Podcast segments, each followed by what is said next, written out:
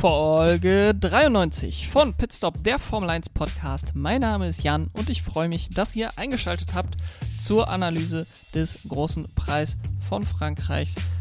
Ich will mit euch wie nach jedem Rennwochenende auf die Geschehnisse des vergangenen Wochenendes blicken und möchte da, bevor ich mit der Zusammenfassung starte, euch noch den Hinweis geben, dass ihr mir gerne folgen könnt auf Social Media, Twitter, Instagram, TikTok. Pitstop F1 Jan, folgt mir dort. Schickt mir dort auch eure Fragen, wenn ihr in der Sommerpause eure Frage beantwortet haben wollt, dann mache ich das sehr gerne und ähm, schreibt mir auch gerne eine Mail. pitstopf1jan at gmail.com. Starten wir aber gleich in die Zusammenfassung des Rennens rein. Wir hatten eine Rennzeit von einer Stunde und 30 Minuten bedeutet für mich, ich habe 90 Sekunden Zeit, das Rennen zusammenzufassen und damit starte ich jetzt. Der große Preis von Frankreich ging damit los, dass Ferrari eigentlich die Freitagstrainings dominierte, zumindest was die Pace auf einer Runde anging und holten dann auch Pole mit Charles Leclerc, der beim Start dann auch Verstappens Angriffe abwehren konnte und nachdem Verstappen schneller zu sein schien, ähm, hielten seine Reifen allerdings nicht länger durch als die von Charles Leclerc, was bedeutete, dass der Ferrari sich weiter absetzen konnte. Red Bull versuchte dann mit einem frühen Stop den Undercut, was sich dann allerdings erledigt hatte, denn Charles Leclerc crashte nach einem Fahrfehler, vielleicht auch kein Fahrfehler, ähm, zwei Runden später in der Le Bousset-Kurve. Alle kamen in die Box, holten sich neue Reifen, bis auf die beiden Haas-Autos und Max Verstappen. Ähm, die neue Reihenfolge waren dann Verstappen, Hamilton, Perez, Russell an der Spitze. Sainz sorgte dann während des Rennens noch für die meiste Unterhaltung, kämpfte sich von Platz 19 auf Platz 3 vor, kam dann nochmal in die Box und landete am Ende auf Platz 5. Russell setzte sich nach dem VSC-Restart zum Ende des Rennens gegen Sergio Perez durch und holte sich so Platz 3 und macht das erste Doppelpodium für Mercedes seit Saudi-Arabien 2021 perfekt. Dahinter heizt sich der Kampf um Platz 4 auf. Alonso vor Norris, vor Ocon, vor Ricardo. Lance Stroll holt für Aston Martin einen Punkt vor Sebastian Vettel auf P11. Mick Schumacher kommt auf P15 ins Ziel und ist damit der letzte aller klassifizierten Fahrer. Das war die kurze, knackige, schnelle Zusammenfassung des großen Preis von Frankreich. Kommen wir nun zu dem Thema, durch das ich das vergangene Rennwochenende betrachten möchte. Und das ist an diesem Wochenende, wenn man sich das Endklassement anguckt, das Thema Party like it's 2021. Denn beim Anschauen der qualifizierten, der klassifizierten Fahrer, sollte ich besser sagen, am Ende des großen Preis von Frankreich, könnte man meinen, dass sie mit den Autos von 2021 gefahren sind. Ein Red Bull gewinnt vor zwei Mercedes, der zweite Red Bull landet auf Platz 4 vor einem Ferrari, dann kommen Alpine und McLaren, vor Aston Martin und Alpha Tauri und ganz hinten, wie wir das gewohnt sind aus dem letzten Jahr, dann Williams, Alfa Romeo und Haas, die im letzten Jahr ja auch so in der Konstrukteursweltmeisterschaft am Ende des Feldes lagen. Wie ist das Ganze zustande gekommen? Es ist natürlich nicht so gewesen, dass wir mit den Autos von 2021 gefahren sind. Und dementsprechend schaue ich mir jetzt die Teams äh, vom vergangenen Wochenende an und zeige auf, wie es zu dem eben genannten Ergebnis gekommen sind. Und da starten wir ganz vorne mit dem siegreichen Team von Red Bull. Man konnte das ganze Wochenende sehen, dass Ferrari auf jeden Fall wieder das Zeug hatte zu gewinnen, aber Red Bull konnte von der Pace mitgehen, definitiv im Training. Äh, auf einer Runde schien Ferrari schneller zu sein im, im Renntrim mit etwas mehr ähm, Gewicht an Bord und mit den härteren Reifen schien der Red Bull dann etwas besser zu laufen. Wobei da dann auch unklar war, okay, er läuft jetzt die ersten 5, 6, 7 Runden in so einer Rennsimulation ganz gut. Wie sieht es dann aber aus, wenn es äh, darum geht, das auf die ganze Renndistanz zu machen, wo die Reifen dann 15, 20 Runden aushalten müssen? Äh, Paris, der war an diesem Wochenende irgendwie nirgendwo, war durchgängig eigentlich hinter äh, Leclerc, hinter Verstappen, hinter Sainz und auch mit einem ordentlichen Abstand. Der Trainingseindruck, den man hatte, der bestätigte sich dann auch in den ersten Runden und auch die Gefahr bei Red Bull beziehungsweise die Befürchtung, dass das Reifenmanagement wieder Probleme machen würde, Probleme machen würde, bestätigte sich, denn während Verstappen auf Charles Leclerc ganz schön Druck ausüben konnte in den ersten Runden, fiel er dann nach und nach zurück, so nach 13, 14, 15 Runden und kam dann auch schon an die Box. Es schien fast so, als würde Red Bull eine Zwei-Stopp-Strategie einschlagen, was nicht unbedingt die beste Strategie wahrscheinlich gewesen wäre in Frankreich, alleine aus dem Grund, dass dort der ähm, Boxengassenlimiter bei 60 km/h ist und man während eines Boxenstops gut 27 Sekunden verliert. Und auf Renndistanz hätte man, muss man sagen, hätte Leclerc vermutlich äh, Verstappen geschlagen, wäre ihm irgendwann weggefahren. Aber durch den Crash von Charles Leclerc war so die größte Konkurrenz für Max Verstappens Rennsieg an diesem Wochenende Lewis Hamilton und der war rund 10 Sekunden hinter ihm im Ziel.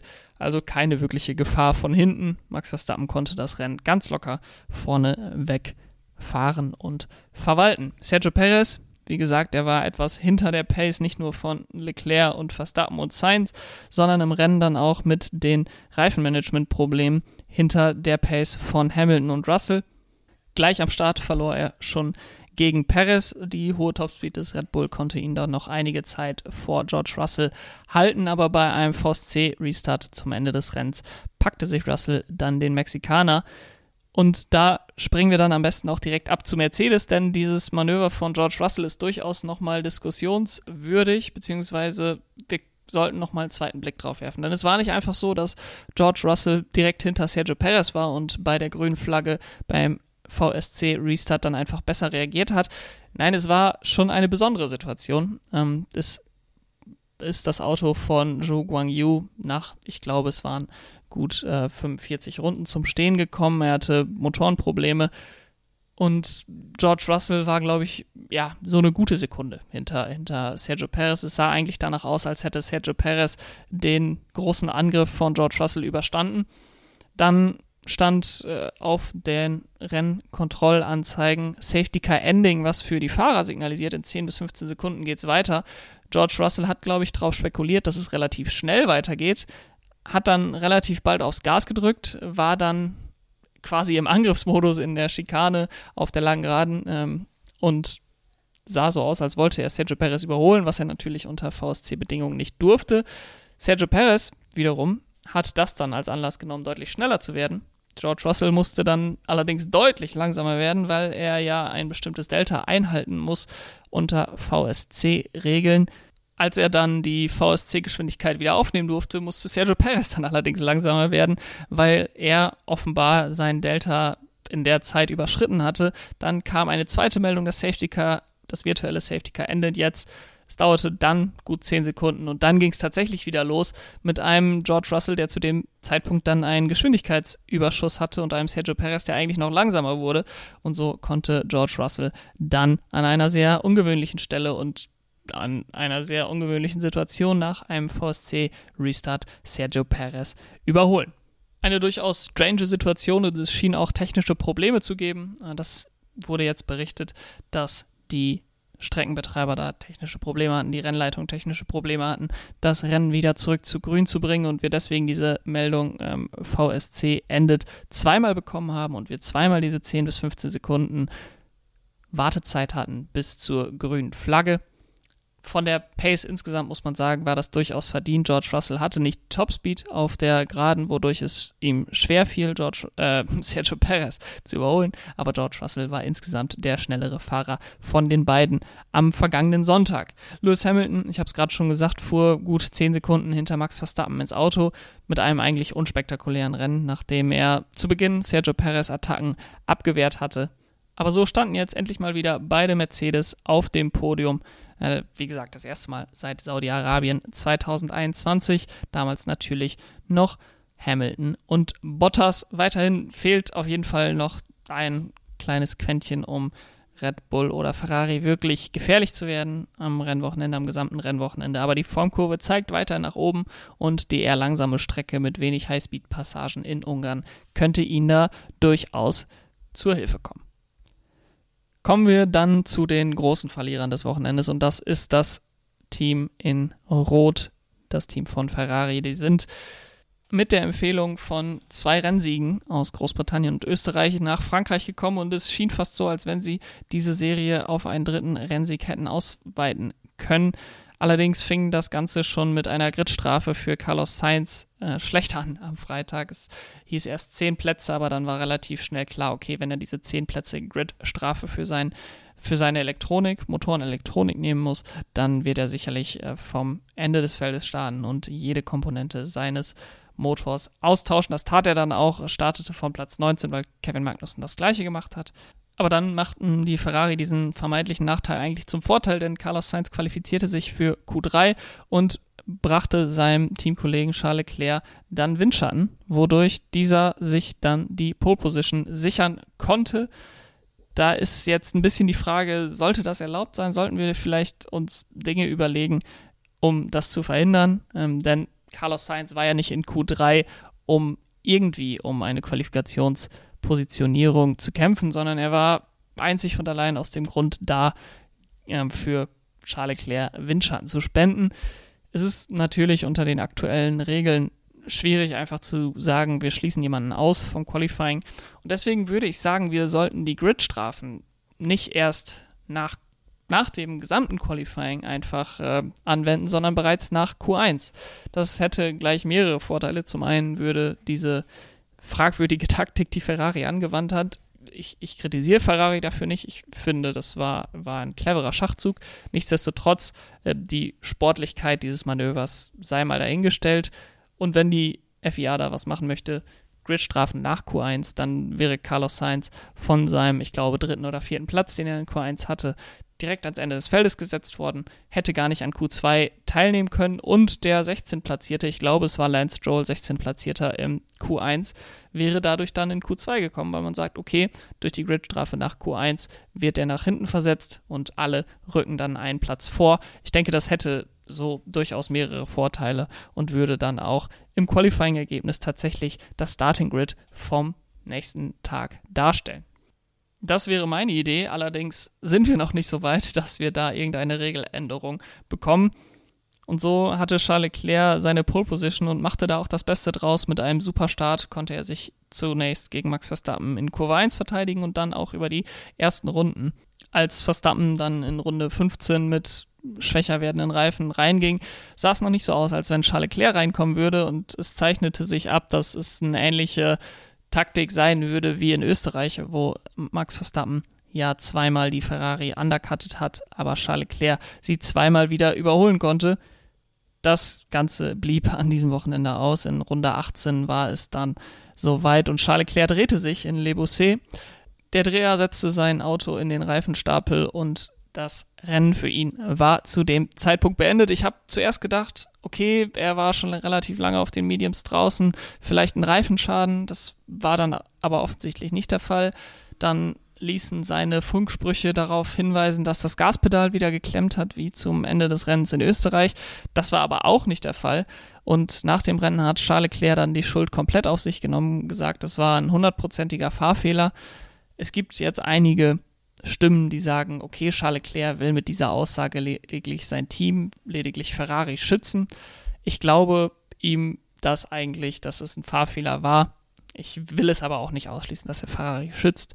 Ähm, für mich ist es allerdings wahrscheinlicher, dass es wirklich ein ehrlicher Fahrfehler von Charles Leclerc war, der jetzt bereits durch einen zweiten Fahrfehler Punkte verloren hat. Ähm, das erste Mal ja bei dem Ferrari-Heimrennen in Imola, jetzt beim kleinen Heimrennen von ihm selbst. Le Castellet ja nicht weit von Monaco entfernt.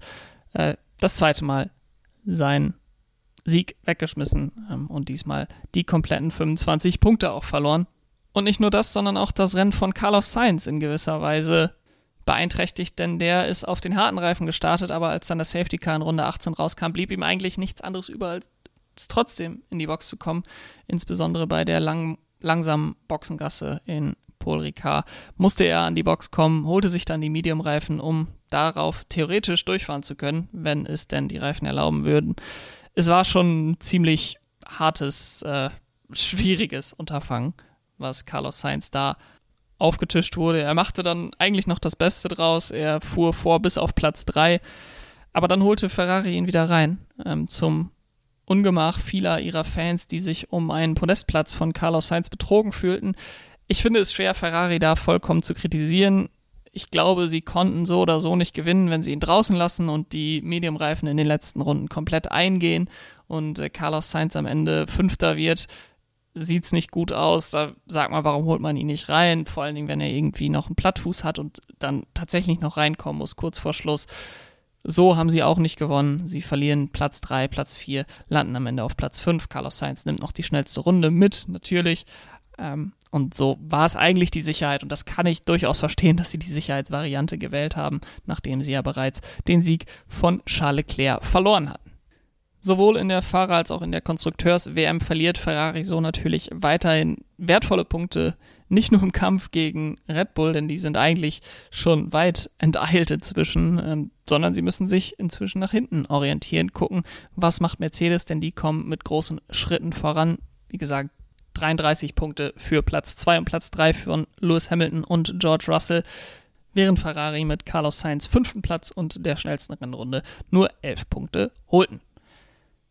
Hinter Mercedes, hinter Ferrari und Mercedes heizt sich das Rennen um Platz 4 in der Konstrukteursweltmeisterschaft weiter auf. Alpine und McLaren sind ja in das Rennen in Paul Ricard mit gleicher Punktzahl gestartet, beide 81 Punkte auf dem Konto und lange Zeit sah es so aus, als würden sie Paul Ricard auch mit gleicher Punktzahl verlassen, denn Fernando Alonso lag auf Platz 6, Lando Norris auf Platz 7, Daniel Ricciardo auf Platz 8 und Esteban Ocon auf Platz 9. Das wären 10 Punkte für beide Teams gewesen.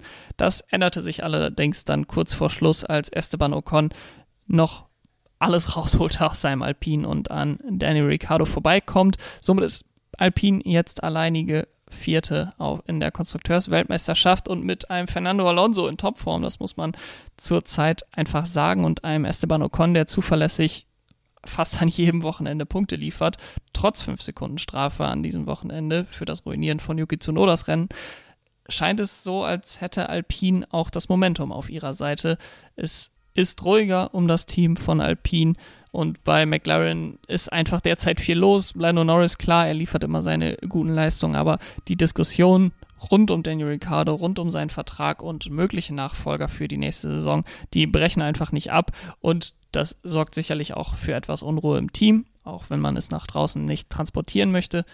Und die Leistungen bleiben auch weiterhin schwankend.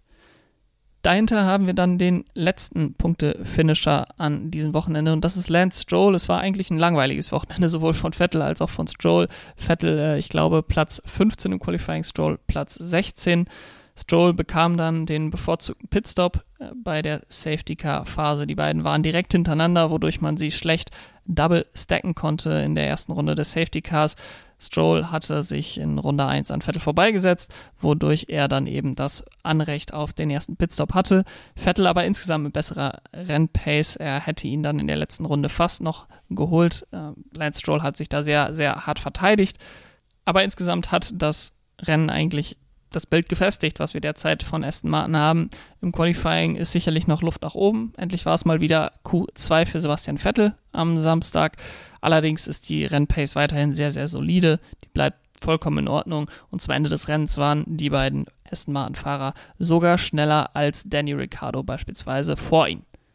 Punkte blieben dem Rest des Feldes verwehrt und das gilt dann auch für Pierre Gasly und da muss man sagen, dass der derzeit einfach eine katastrophale Serie hatte. Er holte in Australien P9, aber in den neun Rennen seitdem holte er 0, 0, 0, 0, dann 10 Punkte in Baku und dann 0, 0, 0 und 0 Punkte. Also 10 Punkte aus den letzten neun Rennen klingt deutlich besser als 8 mal 0 Punkte in den letzten neun Rennen. Das gute Rennen in Baku täuscht dann so ein bisschen auf eine sehr, sehr enttäuschende Saison hinweg. Und im Moment kann er fast froh sein, dass er für 2023 schon einen Vertrag hat. Klar, die Rennpace ist insgesamt immer noch okay und zur ganzen Story gehört auch, dass der Alpha Tauri 2022 einfach nicht so gut ist wie im letzten Jahr oder im vorletzten Jahr. Insgesamt ist er leicht vor Zunoda, aber es ist auch enger, deutlich enger geworden als im letzten Jahr, das teaminterne Duell.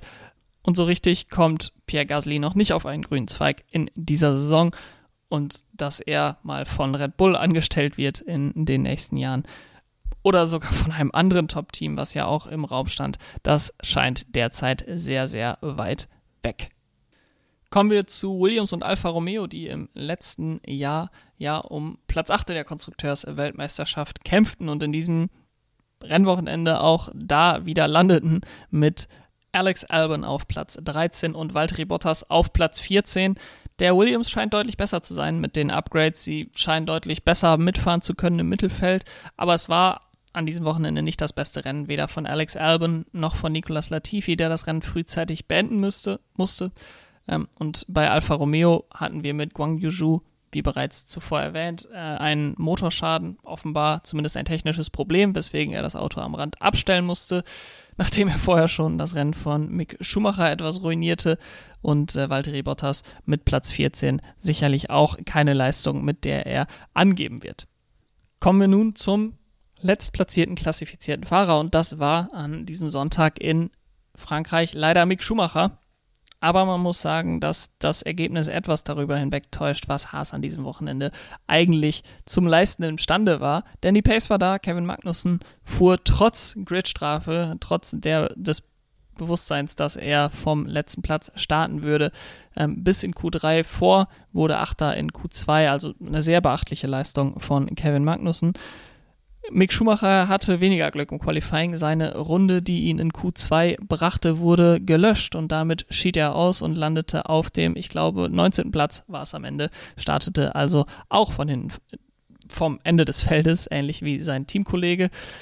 Das Haas-Team versuchte dann eine sehr aggressive Zwei-Stopp-Strategie, wahrscheinlich in der Hoffnung, dass das gesamte Feld darauf umschwenken würde. Bereits in der neunten und zehnten Runde holten sie Schumacher und Magnussen rein. Die ganze Strategie war dann natürlich über den Haufen geworfen, als das Safety Car in äh, Runde 18 für den Leclerc-Crash rauskam.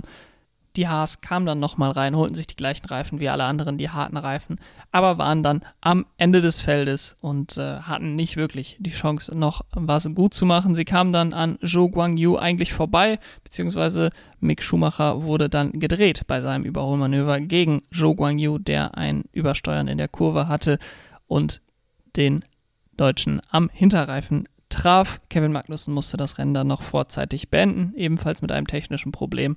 Und wie gesagt, Mick Schumacher wurde dann letzter auf der Strecke. Dennoch, das große Upgrade-Paket für Ungarn steht bevor. Günther Steiner hat schon angekündigt, dass das Auto komplett neu aussehen wird. Es wird vermutet, dass es sehr ähnlich dem Ferrari F175 aussehen wird, also sehr ähnlich dem diesjährigen Ferrari. Da gab es ja bereits schon äh, Gerüchte, dass man da gegenseitig abgeschaut hat, beziehungsweise Haas bei Ferrari abgeschaut hat. Hoffentlich für das Haas-Team gibt das Ganze nochmal einen weiteren Schritt nach vorne. Derzeit haben sie ja insbesondere durch die Maximierung des aktuellen Autos an Rundenzeit, an Performance gewonnen, ähm, mit einem Upgrade, was sie jetzt zur Sommerpause beziehungsweise kurz vor der Sommerpause bringen, könnte das Ganze dann nochmal einen weiteren Schritt nach vorne gehen. Das war das Rennen für alle zehn Teams beim Großen Preis von Frankreich auf der Strecke Paul Ricard. Es war insgesamt ein eher langweiliges Rennen, das muss man definitiv so sagen. Aber es gibt auch die Gerüchte, dass es durchaus das letzte Rennen gewesen sein könnte in Le Castellet. Von meiner Seite aus, wenn wir Rennen in Europa verlieren müssen, dann stand Le Castellet für meine Begriffe relativ weit oben auf der Liste von Strecken, die von mir aus den Kalender verlassen könnten. Definitiv würde ich lieber Spa, Sandford, Monza, Imola behalten als Le Castellet. Ich bin sehr gespannt, äh, wie das Ganze ausgehen wird, ob Frankreich jetzt tatsächlich den großen Preis verlieren wird. Aber nachdem das Rennen im letzten Jahr sehr spannend war, und das Rennen in diesem Jahr auch hätte spannend werden können, hätte Charles Leclerc nicht das Auto verloren, war es dann am Ende doch eher eines der langweiligeren. Zu guter Letzt kröne ich jetzt noch den Fahrer des Wochenendes für mich und das ist an diesem Wochenende Carlos Sainz. Er hat eigentlich alles Negative, was ihm zugestoßen ist, an diesem Wochenende dem Team zu verdanken. Also die Wechsel der Motorenkomponenten, bedingt durch den Motorenschaden in Österreich am vergangenen Rennwochenende. Dann hatte er Pech mit den harten Reifen, mit der Strategie und dann ähm, hat er auch noch eine 5-Sekunden-Strafe für ein Unsafe Release bekommen, wobei da nicht unbedingt das Team schuld war. Ich habe Videos gesehen, wo die Ampel noch auf Rot war und Carlos Sainz trotzdem gefahren ist. Nichtsdestotrotz, er war der Fahrer, der aus einem eher langweiligeren Rennen noch das Spannendste gemacht hat. Er hat quasi das ganze Feld überholt, bis auf Max Verstappen und Lewis Hamilton ist er an jedem Fahrer einmal vorbeigekommen. Es war eine ansehnliche Leistung. Er hat auch den Fehler, den er in Australien begangen hat und in Imola, wo er zu Beginn zu viel wollte, zu viele Positionen gut machen wollte, gleich zu Beginn nicht begangen, sondern ist das Rennen eher langsam angegangen. Äh, zu Beginn hat er, glaube ich, nicht eine Position gut gemacht, sogar noch eine verloren gegenüber Kevin Magnussen. Dann Fahrer für Fahrer sich durch das Feld gekämpft und am Ende mit Platz 5 sicherlich nicht das Maximale rausgeholt, was drin war unter den Umständen an diesem Wochenende, aber immer noch eine sehr solide Leistung und fahrerisch von ihm ein sehr, sehr gutes Rennen. Und das war es dann auch schon von mir. Von einer Race Week kommen wir in die nächste. In weniger als fünf Tagen stehen bereits die nächsten Veranstaltungen in Ungarn auf dem Plan am Sonntag das Rennen in Budapest. Ein sehr, sehr spannender Test nochmal vor der Sommerpause denn das, die Strecke ist dann doch sehr anders als äh, viele anderen mit sehr, sehr vielen langsamen Kurven. Ähm, also definitiv anders als Le Castellet, Österreich und auch anders als Silverstone, die Rennen, die wir jetzt zuletzt hatten. Oftmals sind die Teams, die in Monaco gut sind, auch gut in Ungarn. Allerdings hier auch mit der Einschränkung, dass man in Ungarn deutlich besser mit den Reifen haushalten muss als in Monaco. Von daher ich bin sehr, sehr fasziniert von dem, was in Ungarn passiert, passieren wird. Eventuell kommt dann auch noch die Komponente Regen ins Spiel. Und dann haben wir ja letztes Jahr gesehen, was in Budapest passieren kann. Von daher, da freue ich mich sehr drauf. Darüber reden wir aber in einer separaten Folge. Bis dahin, abonniert gerne den Podcast, damit ihr die Folge nicht verpasst. Gebt ihm 5 Sterne, wenn er euch gefallen hat, bei Spotify oder Apple Podcast. Und dann freue ich mich, wenn ihr wieder einschaltet mit, für die Vorschau auf den großen Preis von Ungarn. Bis dahin, macht's gut. Ciao.